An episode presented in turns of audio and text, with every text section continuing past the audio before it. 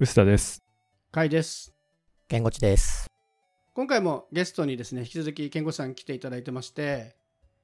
前回かなり詳しくコーチングの話聞いたんですけど、今回は健吾さんが最近ハマってるものとかを教えてもらいたいなと思ってるんですけど、最近これにハマってるとかありますか？趣味で。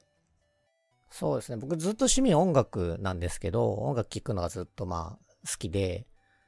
あのーまあ割とうるさめのロック、ハードロックうるさめなんだヘビーメタルが 割とずっと好きだったんですけど、ここ何年ぐらいだろう ?2、3年ぐらい。あ、なんかそうですね。コロナ禍以降ぐらいかな。は、あの、K-POP にすごいハマってます。特に女性グループにめっちゃハマってますね。なんか一気に変わってないですか？そのロックから K-POP って。なんか曲調だけ聞くとすげえ変わったなっていうイメージなんですけど。でも、あのーハウスとかテクノとかも好きでは好きなんですよ、もともと。ああ、なるほど。で、なんか、まあ別に J-POP も嫌いじゃないんですけど、なんか結構音圧があるものとか、音数が多いものとかが結構、じゃあ密度のこう濃い音楽割と好きでなる、ほどね。で、K-POP 割と J-POP に比べるとなんか、あの、リズム重視だったり、なヒップホップ要素が強かったりっていうのもあるんで、リズム重視だったりっていうのもあって、ボボトムが結構重い曲が多いんですよね。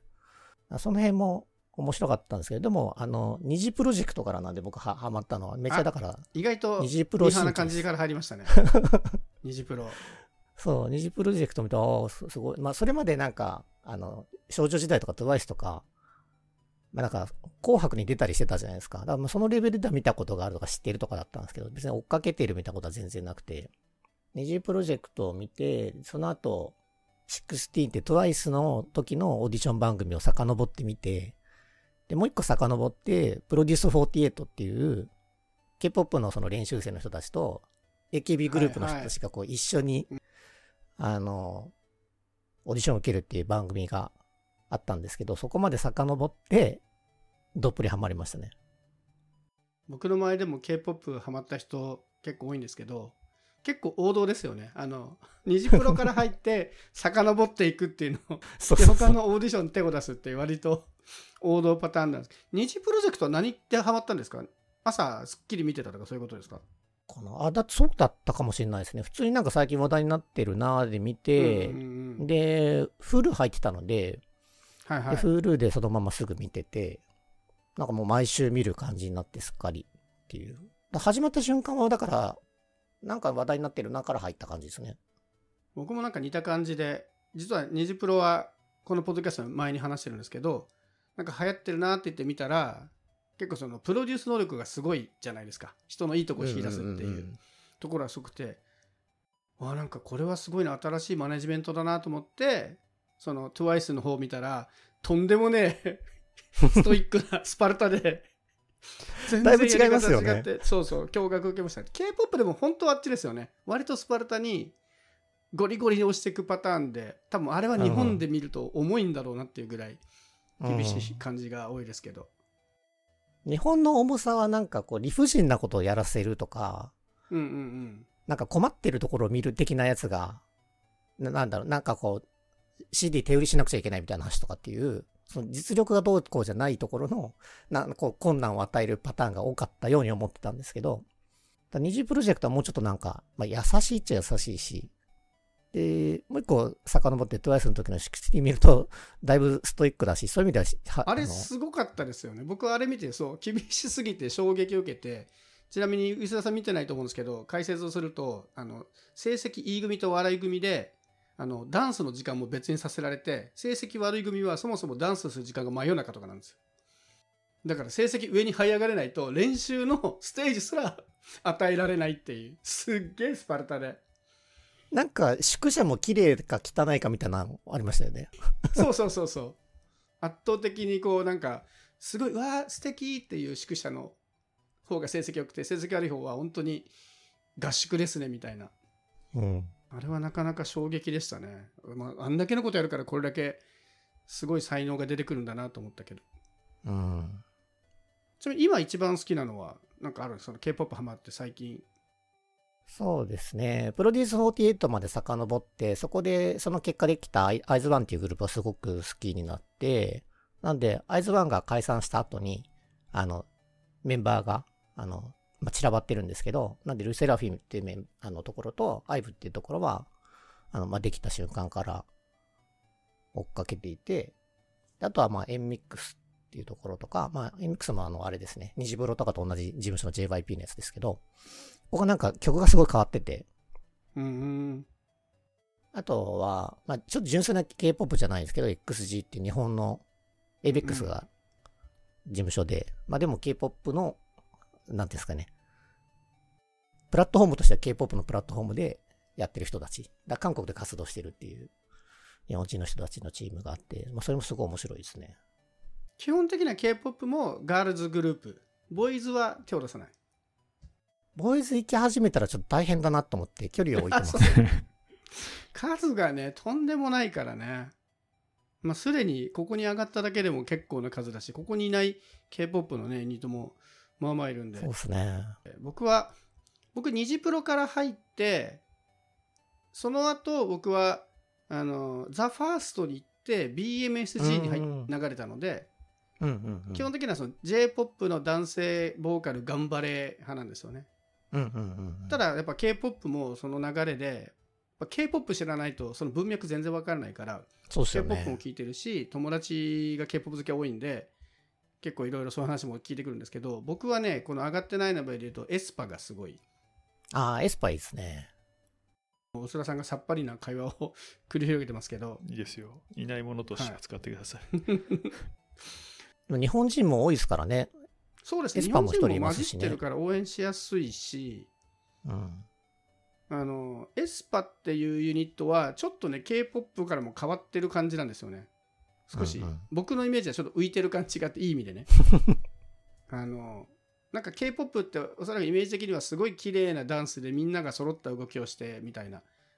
感じなんですけど、エスパは人数がそもそも4人っていう K-POP にしては割と少ない方で、うんうん。できみんながそんな綺麗に揃ってないんですよねうまいんだけどあの日本人レベルととんでもなくうまいんだけど、ガチガチに揃っているというよりは割とみんなそれぞれ動きをやってるみたいな個性が揃ってる感じなんですけど、僕はあのあんまりそのビジュアルが整いすぎてる人とかあんまりハマらないんですけど。aespa にいるウィンターっていう子だけはちょっともうとんでもない逸材だなと思ってビジュアルと歌とダンスがそうっすね。なんだこの神に恵まれた才能の塊よみたいなので そうすごいあのありがたいことに aespa 僕全然知らなかった時に知り合いにチケットいただいて一度は見といた方がいいよって言ってでそこで見てちょっともう一気に心つかまれそしてそこにいるファンの子たちがみんな中高生ばっかりで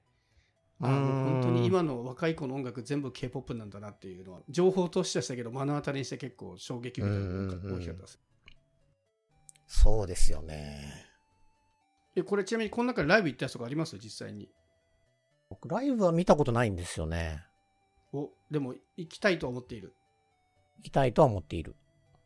最近ちょこちょこね日本にも来てくれるし海外旅行もしやすくなったから、うんうん。もうなんか見れそうな感じはしますけど。そうですね。一回、あの、さっき名前挙げてないあの、パープルキスっていうグループがあるんですけど、パープルキスはチケット取ったんですけど、あの、別の予定と被ってて行けなかった泣く泣く、あの、やめたっていうのがありましたけどね。行こうとは思っているみたいな感じです。その音楽的に言うと割とその詰まってる音楽みたいな話すげえ面白かったんですけどはいはいはい。なんかそのあたりってもうちょっと深掘りしてもいいですか？なんかすごいわかるなっていう感じがしたんですけど。僕はあの、いつだっけな？まあ、よ幼稚園の頃から、あの、ピアノを習ってたんです、昔。中学生ぐらいまでやってて、はいはい。で、まあなんかいわゆる絶対音感ではないんですけど、あの、割とこう、音をこう、楽譜的に追っかける癖があって多分。で、あのーハードロックとかヘビーメタルで結構テンポの速い曲あるじゃないですか。うんうんうんあのーで、まあめちゃめちゃ音数が多いと、まあ、手数の多いドラムが好きなんです、そもそも僕。で、なるほど。それを全部追っかけながら聴いてると、あの、こう、なんていうんですかね、こう、バッファーオーバーフローするみたいな、うん処理が追いつかんみたいな状態になるのが、めちゃくちゃ自分の中で快感なんですよ。だからなんか変拍子の多いやつとかも結構好きで、なんかプログレみたいなやつとかも結構好きだったんですよね。うんうんうんそういうなんか音数っていう意味も、でも多いものが結構好きだし、まあ結構そういう音楽聴いたんで、こう低音がうるさいやつとかビートがはっきりしてるやつが結構好きなんですよね。すごいわかる K-POP 特に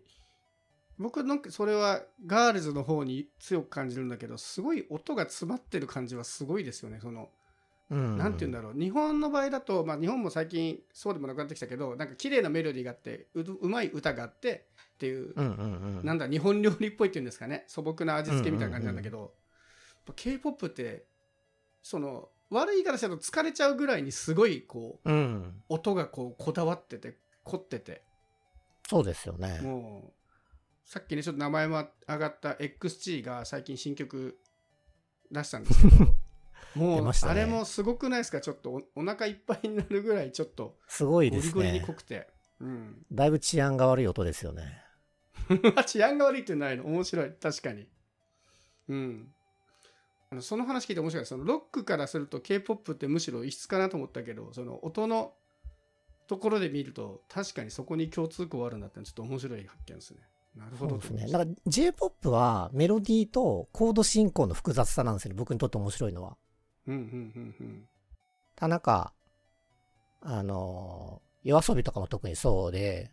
コード進行すごい凝ってるんですよね。あんなにコード進行複雑な曲って他の国にあんまないんだろうなっていう感じで、多分、日本語で結構あの、子音と母音が必ずセットになって50音のやつって、こう、破裂音とかみたいなのが少ないですよね。英語とか韓国語に比べて。だからちょっと、メロディー自体にリズムがちょっとやっぱ取りにくくて、なんでここ結構流れるようなメロディーが重視されるんだろうなと思うんですけど、だ K-POP みんな韓国語で歌ってて結構リズムがはっきりしてますよね。言葉自体に。あ分かるその音で聞いてても最初僕も入った時に日本語で歌ってる方が聞きやすかったんだけど歌として聞く時に韓国語の方がリズムがいいですよねリズミカルに聞こえる感じがして、うんそうなんですよ。だなんか日本デビューしてくれるのは嬉しいっちゃ嬉しいんですけど、日本語曲は本当に上手に作ってくれっていつも思いますね。うん。そうですね。日本語曲が聞こえるけどそうそうなんかダサくなる感じはすごいある。僕もそれ TWICE の「フィールスペシャル」を最初日本語で聞いて、うん。でいい曲だなと思ってたんですけど韓国語の聞くようになってると Spotify で韓国語の方も流れてくるからそっち聞いたらあれリズム的にはこっちの方がいいんじゃない？と思い出してそれをですねあの僕の K-POP の大先生であるですねあのミラノ先生に僕最近韓国語がよく聞こえるんですよって言ったらようやくそこまでたどり着きましたかって お褒めの言葉をいただきました。ミランさんだいぶ長いですもんね、K-POP 聞いてて。長いですね。でもあの方はどっちかっていうとこうめちゃめちゃ売れてる人よりは割と若手の人たちとかがすごい得意分野なので、いろいろねいやねちょっとミラノさんっていう人がいるんですけど IT 業界にそういう人が K-POP にハマったっていうのは10年以上前とかでなんかその時はすごい遠い存在だったけど今こんだけ K-POP がメジャーに来るとすげえなって今更思いますわかります。最近お邪魔してますっていう気持ちになります。わかるうすらさん全然聞かないですか K-POP 聞かないですよ。宇田さん普段は音楽のジャンルはどっちなんですか？その J-POP 系？流行ってる系？僕は Spotify がおすすめしてくれるものと知り合いのプレイリストとみたいな感じですよね。でも最近 Spotify 聞いてるとトップ50とかに平気で K-POP 入ってきません？あ入ってます。だからそういうのであの名前を知ってるっていうのは多いと思います。あなるほどなるほどねうん。そこと、ここで話し、甲斐さんが話したことがたまに紐づくんですよ。あ聞いたことある人が出てきたみたいなね、うん。お君知ってるみたいな感じになるっていう。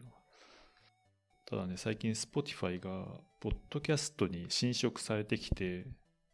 ああ僕かります？こ恐れてたやつだ。そうこれね良くないなと思い始めてます最近。前はポッドキャストと音楽をシームレスに行き来できるのがいいってしてたんですけどね最近ねそこ意見分かれてましたよね。うん。そそれが最近気に入らなくなってきて音楽分けようかなとかポッドキャスト変えようかなってちょっと思い始めてます、僕それが嫌で絶対にポッドキャスト Spotify で聞かないんそう、だから結構音楽聴かなくなってきたんですよ。ポッドキャストが増えて。で、どんどんおすすめされるじゃないですか。うんうんいやおすすめされないの僕はああ Spotify で聞かないからそれで聞かないからポッドキャスト。これ結構最近の悩みですね。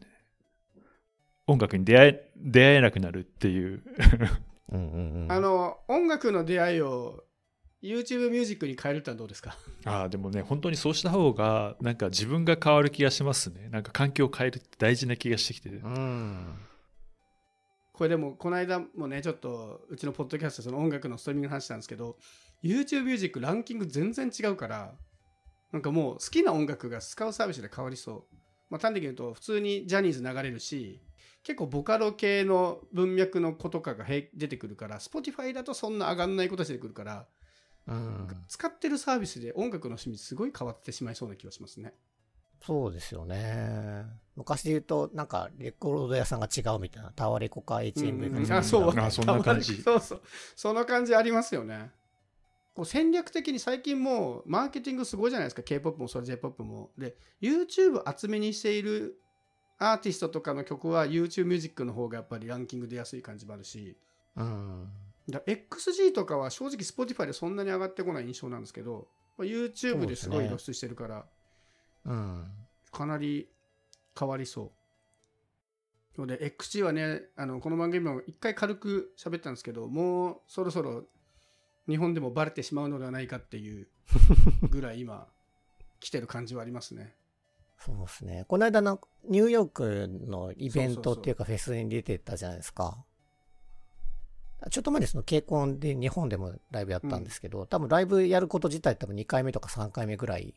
だと思うんですけど、ニューヨークの観客がめっちゃ盛り上がっててすげえなと思いましたね。僕の知り合いの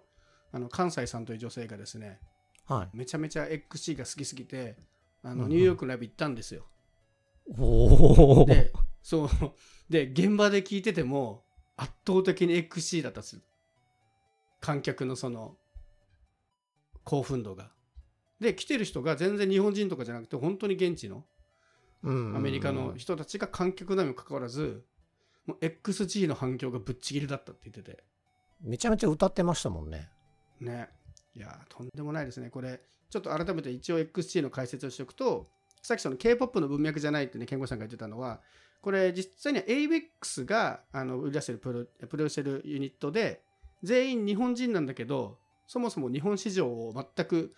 相手にせず、もういきなり韓国でゴリゴリに K-POP 並みの修行させて、めちゃめちゃレベルを上げた上で、もう K 韓国と世界に向けて発信している。だからもう YouTube とか、あと海外の音楽ではすごい人気を見せてるんだけど、日本では全然その情が伝わってこないっていうね。うん。たまにコンビニでかかってたりしてびっくりしますけどね。あ、。そうそうそう。ストリーミングとかだとね、有線とかと流れてきたり、あとたまにね、ニュースとかには出るんですよね、その、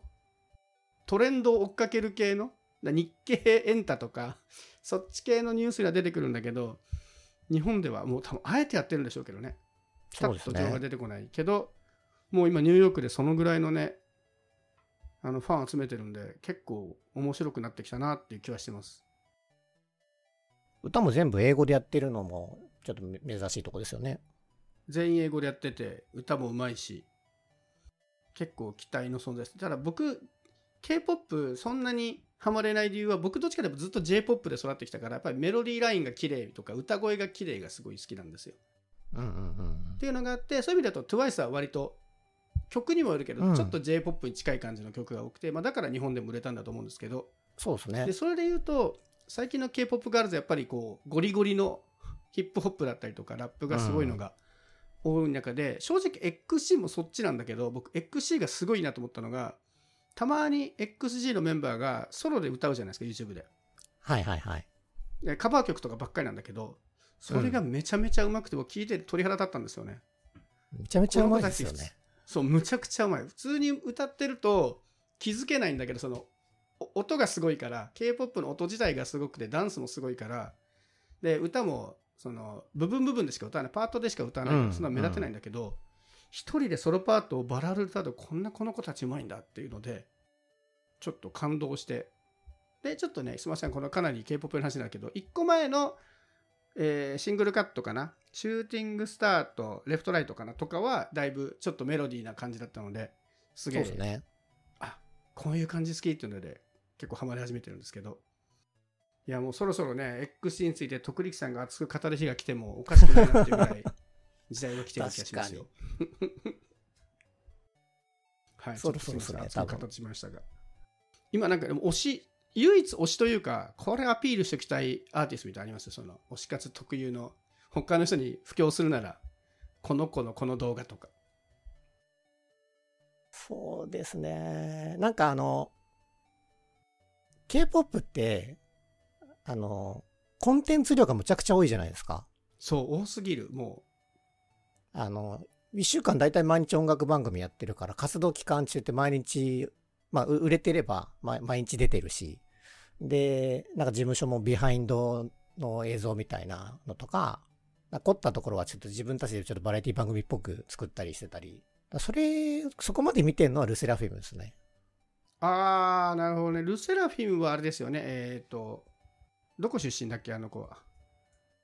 あの、アイズワンから二人行ってて、宮城桜とチェヨンあ、っていうそうだそうだそうだ。宮二人が崎さくらだ。そうだそうだ。だ割と日本人ファンも多いですよね。うん。そうですね。日本人5人のうち2人日本人なんで。もうだから今音楽の潮流が完全に K-POP に行っちゃってるもんな。若い子たちがみんなあっちで活躍するっていう。特にこういうユニット系になってくるとね。まあそれに頑張ってあの対対抗している BMC を僕は応援はしているわけですが、女子グループだとなかなかないからな。あの、スカイハイさんが喋ってるやつよく見ます。この間も日経のやつ、出てたやつ見ました。あれね、あれ面白いですよね。マーケティングとか、そういうところで見ても結構面白い。じゃあ、えルセじゃあルセラフィミの中で、推しの YouTube 動画とか曲があれば。推しの YouTube、あ、推しの曲はでも最近の、あの、まあ、シングルカットっていう概念があるかどうかちょっとわかんないんですけど、活動曲のやつじゃなかったやつで、この間もなんか日本の番組で言ったイブ、イブプシュ系なんとか、ちょっとタイトル長くて覚えてないんですけど、が一番なんか曲が面白いですね。あ、面白いなんですね、そこ。はい。いや、もう正直その K-POP のグループって、一曲に対して PV 多すぎるじゃないですか。その公式のミュージックビデオもあるし、その韓国ってそうステージのね、ライブでやった映像とかもテレビ番組とかもガンガン流すから、なんかこう推しの動画があったら、その中で、あ、このパフォーマンス良かったんだよねっていうのがあったら、ちょっと後で送っといてもらえたら、ルセレフ見るならこの動画が YouTube が一番いいってやつがあれば。ね実験もとかもありますしね。ちなみに K-POP 情報ってどうやって集めてます？集めてるというか。何でだろう？いや、もう YouTube 見てるだけじゃない？あ、あの、K-POP のことを取り扱ってる YouTuber の人は何人か。見てるんですけど、でもそこで初めて知るとか多分あんまないから、新しいアーティストはどうやって知っていくんですかね、そうすると。新しいアーティストは、いや、何だろうな事務所が大きいと、あの、情報がよく出るじゃないですか。なるほどね。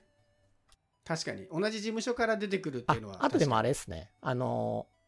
もう、デビューしてる人なんだけど、サバイバル番組に出るやつとかあるじゃないですか。あーあるあ今、る。今もちょうどやってるんですけど。うんうん。クイーンダ今は何のサバイバル番組ですか？え、なんてやつ？今、クイーンダムパズルっていうのをやってて、ああの、アベマでやってるんですけど、日本だと。デビュー済みの人たちばっかり出てて、うん。各グループからまあ1人、2人、あと4人出てるとこもあるんですけど、韓国ってね、その辺の文化が違うんですよね。デビューしてるけど、そこから別のユニット行ってもいいし、なんならデビューしてるグループが期限付きで7年ぐらいで活動が1回終わるみたいなのが大前提だったりするから、終わる前提で活動しなきゃいけないから結構辛いですよね。そうですね。あとなんか、日本とだいぶ違うんだなと思うのは、なんか違う事務所のやつでも普通にカバーしたり、ライブで歌ったりとかしますよね。ああ、わかる。今、まさにちょっといろいろ問題になったやつですね、日本だとね。事務所が違うと。なぜかテレビに出られないとかね。K-POP 全体で仲間感みたいなのがちょっとなんかある感じがしますよね。確かにな。まあ、それでいくと他のアーティストをちょっと知りやすくなりますよね。うん。それはわかる気はする。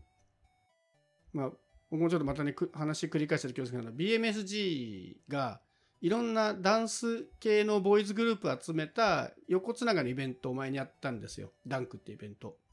で僕はずっと BMC しか追っかけてないから、BMC 以外のユニット全然知らなかったんだけど、ちょっとゲスト的に出てきたボーイズグループの曲聞いたら、あ、いいじゃんって言って、ちょっとそこからつながれたんで事務所を超えて出てくると音楽性も全然違ったりして面白いんでそうですよね。そうなってくればやっぱ美しいは美しいですね聴いてる方としてもそのイベントはすごい面白かっ